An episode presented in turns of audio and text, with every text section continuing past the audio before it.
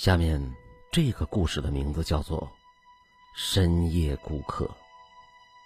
七月十五，天色灰暗，云层低得像是要掉下来，街角、墙根儿还有香烛燃烧的灰烬，空气中弥漫着纸钱的味道。夜已深，二十四小时便利店里，幺幺打完一个长长的哈欠，眼角都流了泪了。他点亮手机。马上快两点了，幺幺心想，应该没有人来了吧？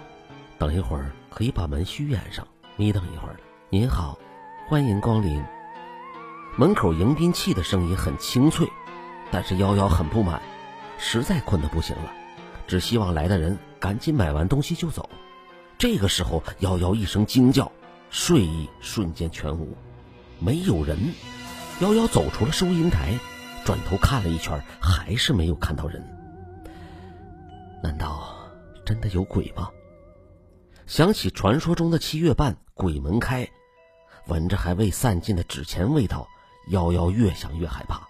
他的手心开始冒汗，他拿起手机准备打电话了。喵！靠门的货架底下突然窜出了一只小黑猫。瑶瑶又被吓了一跳，手机差点掉到地上。随即又长出了一口气，哎呀，原来是只猫。他走过去，把小猫抱回到座位上，一阵的揉搓，又在微信上跟同事说起了这件事情。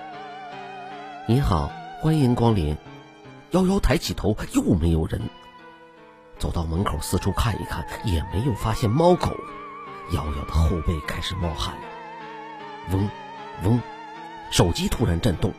瑶瑶提着的心又是一紧，点开一看，是同事的语音消息。哈哈哈，你可真是胆小。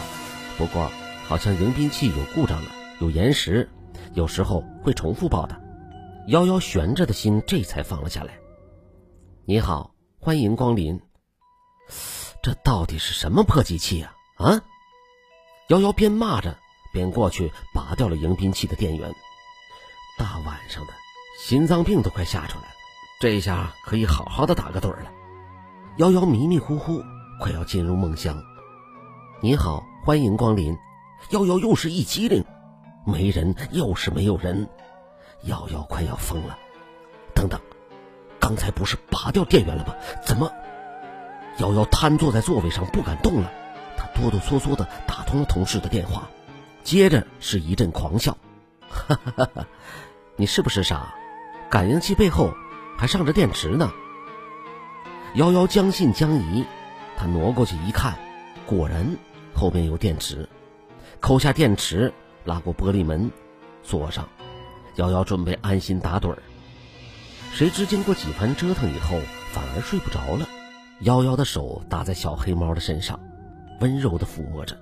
猫咪趴在收银台上，眯着眼睛享受，温顺而乖巧。突然，小猫咪转头，直勾勾的盯着门的方向。瑶瑶也看了过去，什么都没有。锁上的玻璃门像是隔开了两个世界，里面灯光明亮，外面昏暗空荡。这个时候，又响起了清脆的声音：“您好，欢迎光临。”瑶瑶被吓得大叫了一声，晕了过去。当他醒来的时候，已经是第二天的上午十点多。商店的老板过来打听了幺幺是怎么一回事，幺幺就把整个经过讲给了老板听。老板略微的思考一下以后，就出去了。后来老板买了一些香烛纸钱，在店门前烧了一烧。再后来也就没有发生这样的事情。其实深夜的时候，你的店里还是有顾客会光临的。只是他不一定会拿走东西，他只需要凑近你的东西去闻一闻。好了，这就是今天的故事。深夜，顾客。